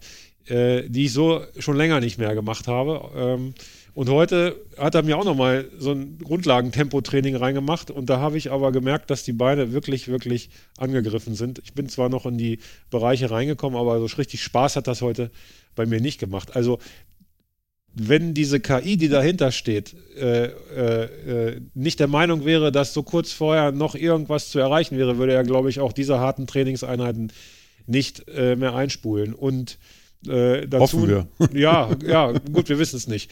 Und dazu werde ich am Samstag, jetzt kommenden Samstag, stehen dreieinhalb Stunden Grundlagenausdauer drauf. Also das ist schon, also dreieinhalb Stunden habe ich, also an die drei Stunden trainiere ich selten und darüber noch seltener. Das sind dann wirklich diese außergewöhnlichen Trainingseinheiten, unter anderem über die wir ja auch gerade gesprochen haben. Aber das ist nicht die Regel bei mir. Also die meisten Trainings heute waren anderthalb Stunden, vielleicht mal zweieinhalb Stunden. Ähm, das war es dann aber auch. Also ich hoffe, dass äh, äh, da noch ein bisschen was kommt an Feinschliff und an, an, äh, an Power vor allen Dingen, weil die Kraftausdauer ist, glaube ich, ganz gut, aber so diese, dass man auch so nach drei Stunden nochmal äh, 350 Watt treten kann, kurz, ich glaube, da so eine Spitze irgendwo. Vielleicht kommt da noch was. Mal gucken. Ansonsten fühle ich mich ganz gut präpariert, muss ich sagen. Also diese äh, zwei Monate oder drei Monate mache ich das jetzt mit der App. Ähm, das war schon eine witzige Sache.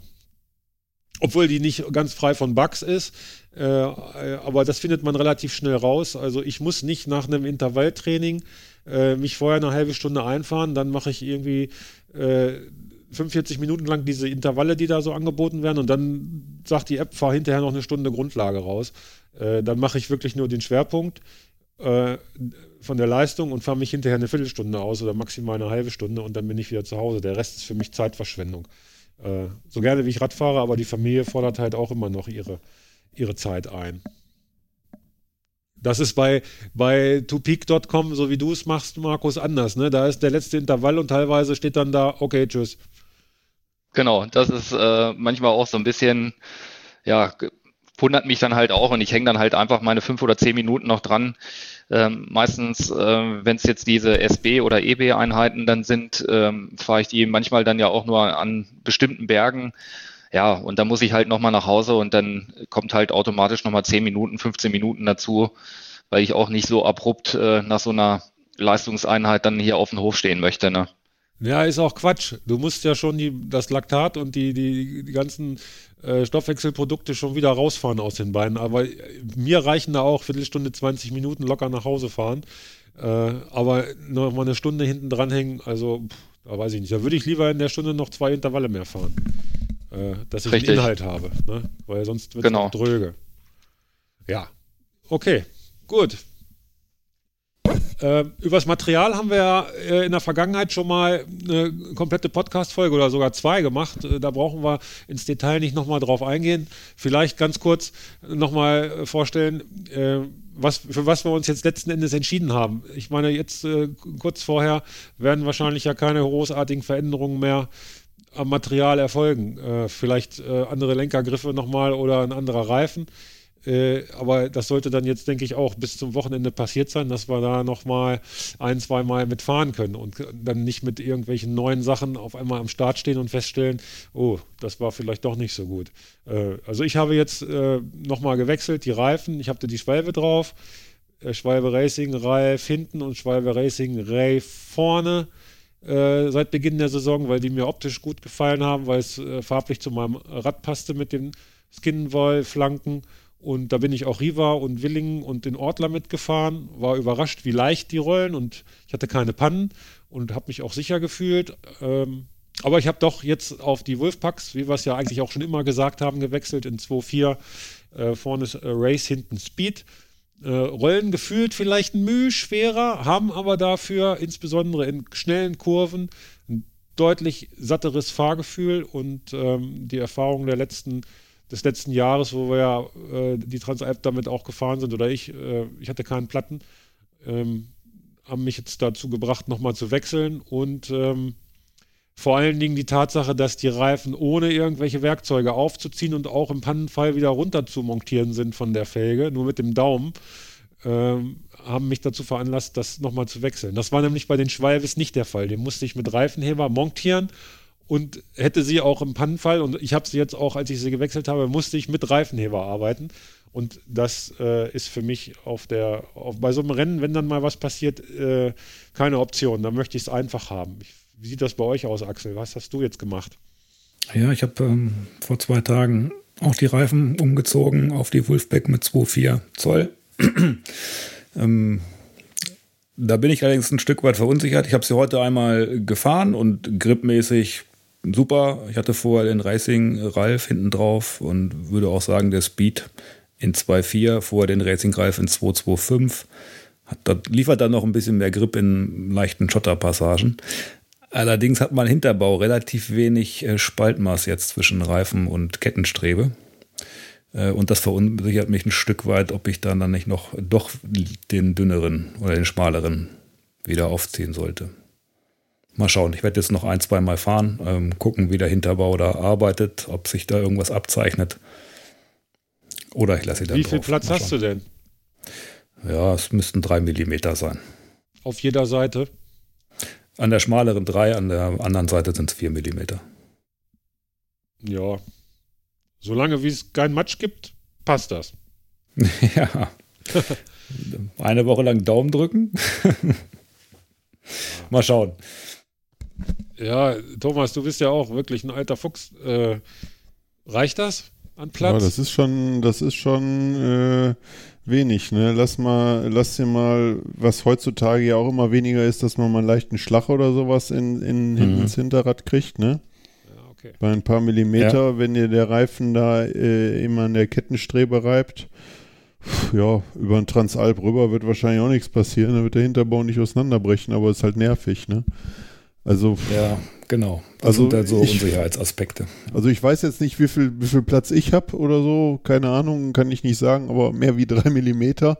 Äh, also ich würde sagen, das ist schon wenig. So vom, ich, dann würde ich auch lieber einen 225er fahren. In, ja, ich denke, ihr habt ja auch die moderneren Räder, da ist, die sind ja auf die breiteren Reifen inzwischen auch ausgelegt. Ähm, ich mit meinem Fokus aus Baujahr 2017 oder 2018 ähm, ist da halt noch ein bisschen anders ausgelegt und da ist der Reifen vielleicht einfach zu breit bemessen. Ja. Dann, dann brauche ich noch einen Tipp von euch. Ich habe zur Auswahl den Racing Ralf in 225 und den Racing Ray in 225, die ich stattdessen, statt des Wolfpack Speed da einbauen könnte. Ja, Racing Was wäre Ralf da eure drauf machen. Präferenz? Ich würde Racing Ralf drauf machen. Ja, der andere ist ja ein Vorderreifen eigentlich. Ne, du brauchst ja, du, der hat ja Längsstollen. Du brauchst ja eigentlich auch Querstollen, damit du Bremskräfte besser übertragen kannst.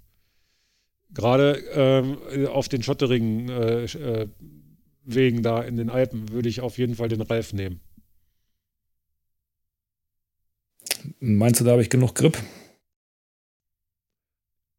Ja, ich glaube ja. schon, weil ich, ich bin den ja jetzt gefahren die ganze Saison, allerdings in 235er Breite. Äh, den könnte ich dir allerdings auch zur Verfügung stellen. Ne? Vielleicht passt der ja besser rein als der 24er. Ähm, also, das ist der, also der Hinterreifen ist super.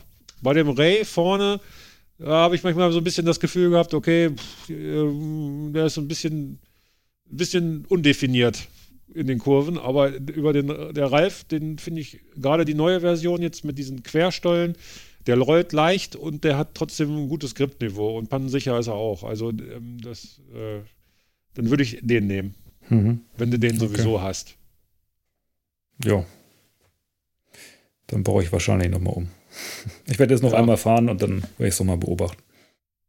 Ja. Und Markus? Ja, ich habe jetzt auch heute, den hatte schon angefangen, äh, vor zwei Tagen das Fahrrad äh, mal auf den neuesten Stand zu bringen. Da hatte ich es noch nicht ganz fertig gebracht. Ähm, habe jetzt auch vorne und hinten den Wolfpack drauf, ähm, den Speed und, und den Race, also Race vorne, Speed hinten, so in der Kombination, wie es ja eigentlich auch empfohlen wird. Ähm, den ähm, Race vorne bin ich ja jetzt auch schon in Willingen gefahren, war da sehr positiv von überrascht in der 2-4er Breite äh, welch guten Grip der auch auf diesen ja, recht bescheidenen Untergründen da geboten hat, obwohl es ja jetzt nicht so ein, so ein reiner Matschreifen irgendwo ist. Ähm, aber da bin ich sehr gut mit im Gelände zurechtgekommen. Und äh, deshalb war es jetzt auch nicht schwer für mich, äh, mich da jetzt umzuentscheiden. Habe ja auch den äh, Besitzer von Wolfpack und den Entwickler sozusagen da äh, auf der Messe kennengelernt und habe da zum Messepreis mich dann nochmal mit Reifen eingedeckt. War ein nettes Gespräch mit ihm gewesen und alleine aus dem Grund, äh, wenn es im Bike-Bereich schon wenig kleinere Unternehmen noch gibt, die, die so Inhaber geführt sind, das meiste sind ja doch alles irgendwelche Großkonzerne, ähm, dann bin ich auch gerne bereit, äh, solche Menschen halt zu unterstützen. Und die Reifen sind ja auch wirklich für einen fairen Preis zu bekommen. Ne? Ja, genau. Und äh, technisch und, und fahrerisch ähm, also ich bin überzeugt von denen und fahre die auch gerne. Ja. Ja, hast du vollkommen recht. Gut. Ähm, zum Abschluss. Wir haben schon wieder über eine Stunde auf der Uhr. Zum Abschluss ähm, stellen wir, liebe Zuhörer, euch vor, was wir so an Lieblingsgadgets haben, was auf gar keinen Fall bei der Transalp oder alternativ auch bei anderen äh, Rennveranstaltungen, an denen wir so teilnehmen, ähm, was wir also unbedingt dabei haben wollen, weil uns das ein gutes Gefühl gibt. Das muss jetzt nicht unbedingt ein Teil sein, was am Fahrrad verbaut ist. Es kann ja auch ein Glücksbringer sein oder äh, ein Talisman in irgendeiner Form. Ähm, äh, da wollen wir mal schauen, was wir da so zusammenbekommen. Ich, ähm, ich möchte gerne damit anfangen. Ähm, ich habe zwei Sachen, die äh, ich also immer dabei habe. Die eine Sache, die würde ich gleich mit euch auch, äh, euch dreien hier nochmal diskutieren, wie ihr das seht. Ähm, die eine Sache ist äh, nicht ganz unbekannt. Ich glaube, es ist in vergangenen Podcasts auch schon mal angesprochen worden. Äh, ich habe also immer in meinem Rucksack oder in einer Trikottasche oder in einer Satteltasche ein paar, mindestens ein paar Einmalhandschuhe dabei, äh, die mir im Pannenfall mich davor bewahren, äh, mit schmutzigen Fingern die Fahrt fortsetzen zu müssen, weil ich mag es überhaupt nicht mit dreckigen Griffen am Rad, insbesondere wenn es um die Kette geht, mit Kettenschmiere, äh, dann da weiterzufahren. Das geht echt ätzend wieder ab und ist einfach nur fürchterlich.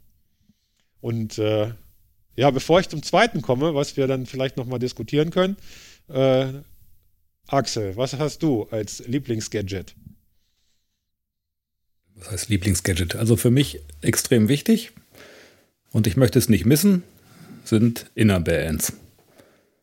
Ähm, so eine ganze Renndauer über die Hände in der einen Position an den Griffen zu haben, das ermüdet mich so dermaßen, insbesondere wenn man dann auch schon ein bisschen kaputter ist, dass ich äh, so eine alternative Griffposition sehr zu schätzen weiß. Und diese Inner Bands fahre ich schon seit Jahren. Ähm, und man kriegt die Hände ein bisschen schmaler zusammen. Man hat immer noch Möglichkeit, auch die Bremsgriffe zu betätigen. Nicht ganz so zielsicher, als wenn man an den Griffen anfasst, aber es geht halt immer noch. Man kann noch reagieren und bremsen. Ähm, und die gehören für mich ans Rad. Und da bin ich ganz froh, dass ich die auch habe. Sind das so diese klassischen äh, Lenkerhörnchen nur innen angeschraubt, wie wir sie vor 20 Jahren äh, gefahren sind, so als Hirschgeweih? Oder was hat, kann man sich darunter vorstellen? Nee, die sind schon speziell als Bear-Ends, also die innerhalb der Lenkergriffe angebaut werden, konzipiert, haben da so ein bisschen ergonomische Position. Ähm, Form, dass man da die Hände ganz gut abstützen kann, sind nicht ganz so lang wie die klassischen Bear-Ends, die man früher außen an den Lenkerenden montiert hat und nicht einfach auch nur so ein Aluprügel, sondern wird ein bisschen ergonomisch geformt. Mir liegen die, ich finde die gut. Sind natürlich auch ein bisschen speziell in der Optik. Jeder wird es nicht mögen. Aber für mich gehören sie ans Fahrrad.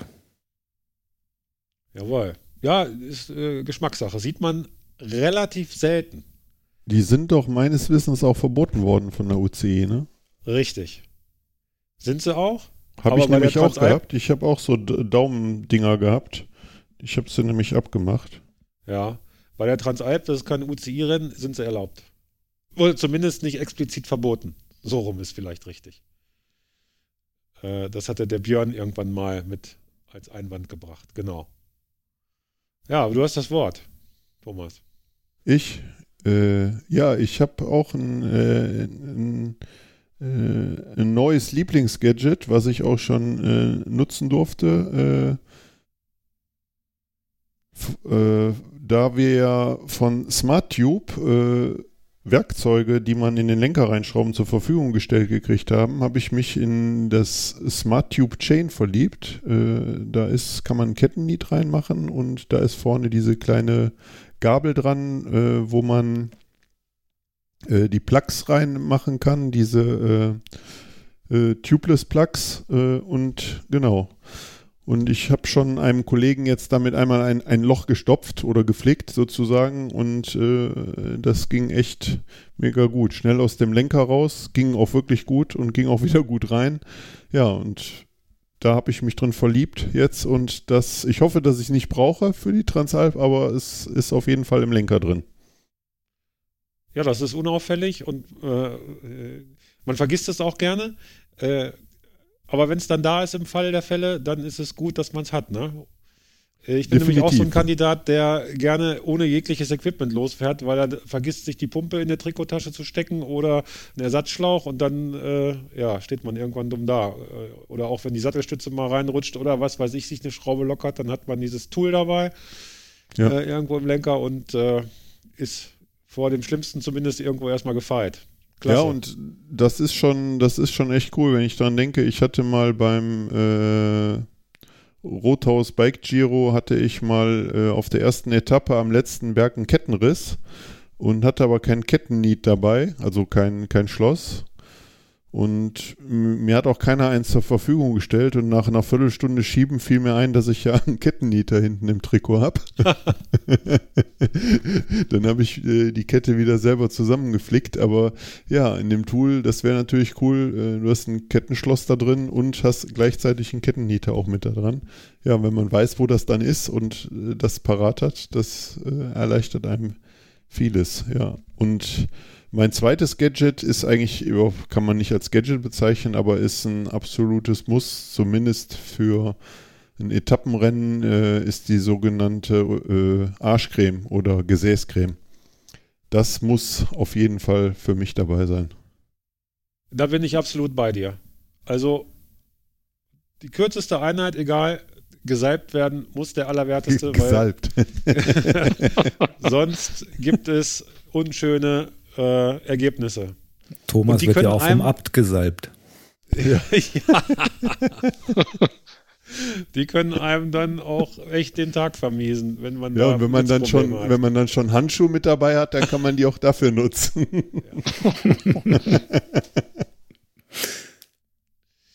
Markus, was hast du an persönlichen Highlights da als Ausrüstung beizusteuern?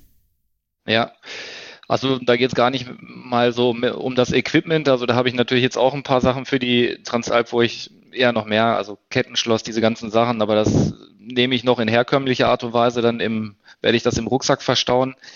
Ähm, was ich wahrscheinlich noch mitnehmen werde, ist so ein, äh, ein kleines Kuscheltier, sage ich jetzt mal, von meinem Sohn, wenn ich es irgendwo noch unterkriege. Ähm, das habe ich die letzten beiden Alpencrosser auch dabei gehabt. Äh, bin da auch ohne größere Stürze oder Probleme oder Defekte durchgekommen. Von daher äh, ist das eigentlich auch schon verpflichtend, dass ich das irgendwo noch mit unterkriege.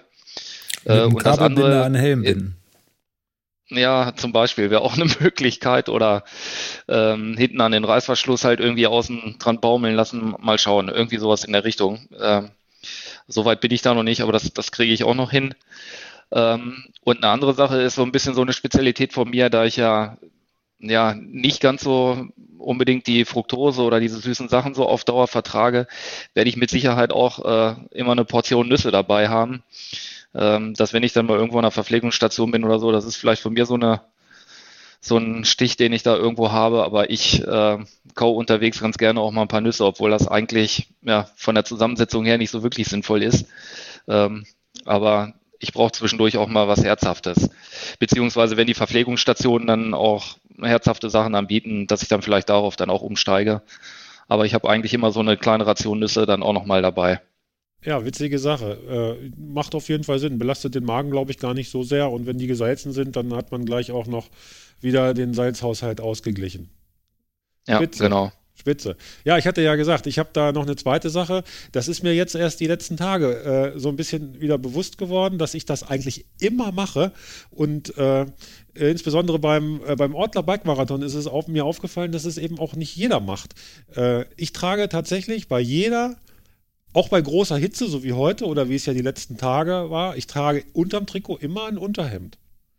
Ähm, mir ist beim Ortler Bike Marathon aufgefallen, dass äh, vor allem die Spitzengruppe, die hat mich dann irgendwann überholt, die Spitzengruppe auf der langen Runde, die sind später gestartet und haben dann auch eine längere Schleife im Vorfeld gedreht und haben uns dann, haben mich dann nach 25 Kilometer ungefähr überholt und das waren wirklich alles so dünne Heringe. Da konntest du hinten die, die Dornfortsätze äh, durch die Trikots sehen und teilweise konntest du durch die Trikots auch die Haut sehen, weil das so ultra dünne Trikots sind.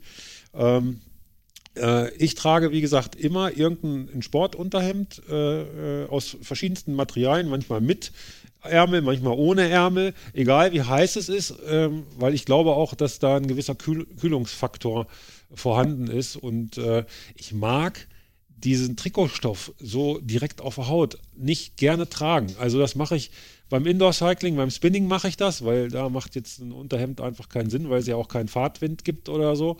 Und das Klima ist ja da auch äh, eigentlich immer relativ gleich. Äh, aber auch drau draußen ist das einfach zum Wohlfühlen. Ist das ein Spleen oder macht ihr das auch? Axel. Ich gehe da voll d'accord. Also beim Indoor-Cycling trage ich kein Sportunterhemd, sondern da ist das Trikot so auf der Haut oder über der Bib. Weil die halbe Stunde oder Stunde, die man auf der Rolle sitzt, äh, ja, man spitzt sich eh tot und da brauche ich auch kein Unterhemd doch dazu. Und draußen, ich habe immer ein Unterhemd drunter. Weil ich mir einbilde und so wurde es auch, glaube ich, suggeriert von den entsprechenden Printmedien, wenn man da Reporte zu liest, dass halt durch das Unterhemd der Schweiß kanalisiert wird, besser abdampfen kann, als wenn es, als wenn man es nicht trägt. Weil es halt eine spe spezielle Konstruktion ist auch, die das eben fördert. Was das Trikot in der Hinsicht vielleicht noch nicht kann, weil es anders aufgebaut ist an sich. Und ähm, um da diesen Windschild-Effekt dann auch ein bisschen zu vermeiden, dass man eben nicht so nass ist auf der Haut, äh, trage ich immer ein Unterhemd. Ja, auch vor dem Hintergrund äh, noch ergänzend, wenn einem, wenn man mal das Trikot ein bisschen aufmacht, weil es so heiß ist, dann habe ich auch immer Sorge, dass mal eine Biene oder so reinfliegt, ne? Und ein Unterhemd schützt dann noch mal ein Stück.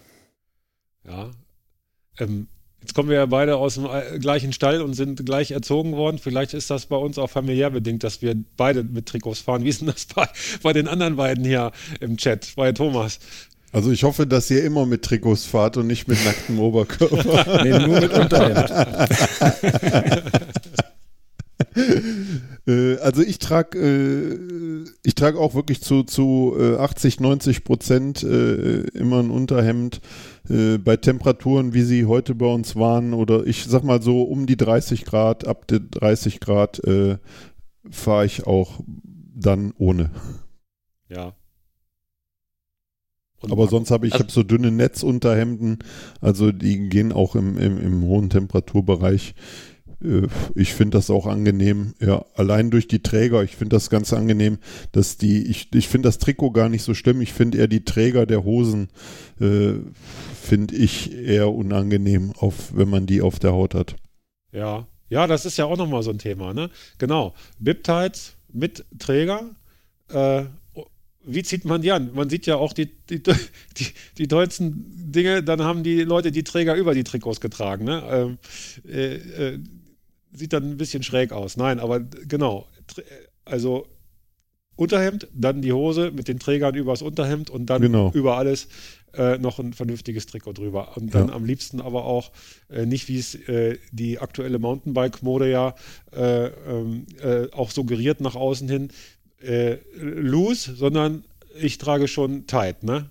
Also körpernah, damit diese Funktion auch überhaupt gegeben ist, weil die Funktion, die, die, Transport, die Schweißtransportfunktion ist ja nur dann gegeben, wenn die Sachen auch auf der Haut liegen und nicht flattern. Ja, bei mir stellt sich die Frage nicht, ich komme aus dem, aus dem Rennrad-Rennbereich, äh, ja, von daher, äh, genau, stellt sich diese Frage eigentlich nicht. Ja, sehe ich genauso. Und Markus?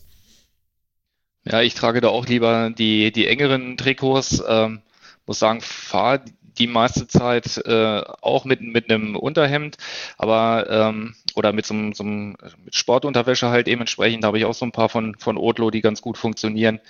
Ähm, aber bei den kürzeren äh, Touren, die ich jetzt halt aktuell so beim Training mal mache, so anderthalb Stunden und jetzt bei diesen Temperaturen, die wir aktuell haben, äh, verzichte ich da eigentlich auch ganz gerne drauf, weil dann ja, mir wird's dann irgendwie auch zu warm. Also der Schweißtransport mag mit, mit Sicherheit nicht, nicht verkehrt sein.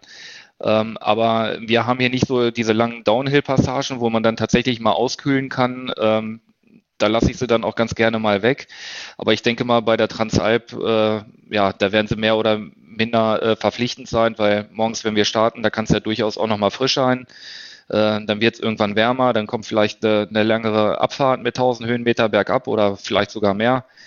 Ja, und dann ähm, kann es natürlich dann auch mal schnell passieren, dass man, wenn man aus 2000 Meter Höhe auf 1000 vielleicht runterfährt, dass man doch auch ja, schnell auskühlt. Ne? Und dann ist so ein, so ein Sport unter oder so eine Sportunterwäsche unterm Trikot mit Sicherheit nicht das Schlechteste. Ne?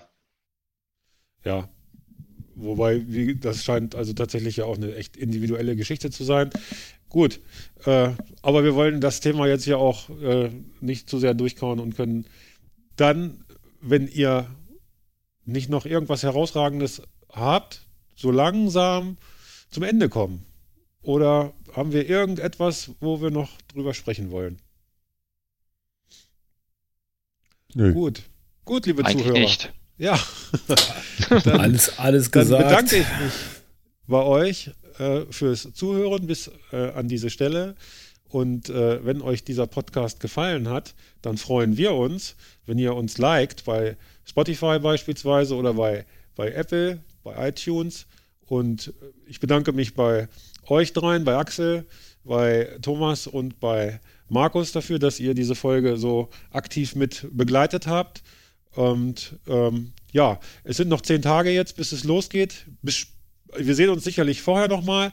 Ich äh, wünsche euch bis dahin an dieser Stelle auf jeden Fall noch ein gutes Training bis dahin und vor allen Dingen sollte nichts mehr passieren.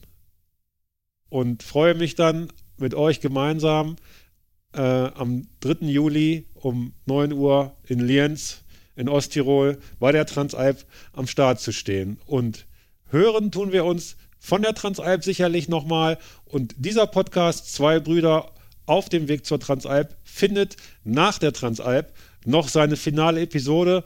Darauf freue ich mich, darauf könnt ihr euch freuen. Und dann wünsche ich euch an dieser Stelle einen guten Abend und eine gute Nacht. Auf Wiederhören. Ciao. Macht es gut. Tschüss.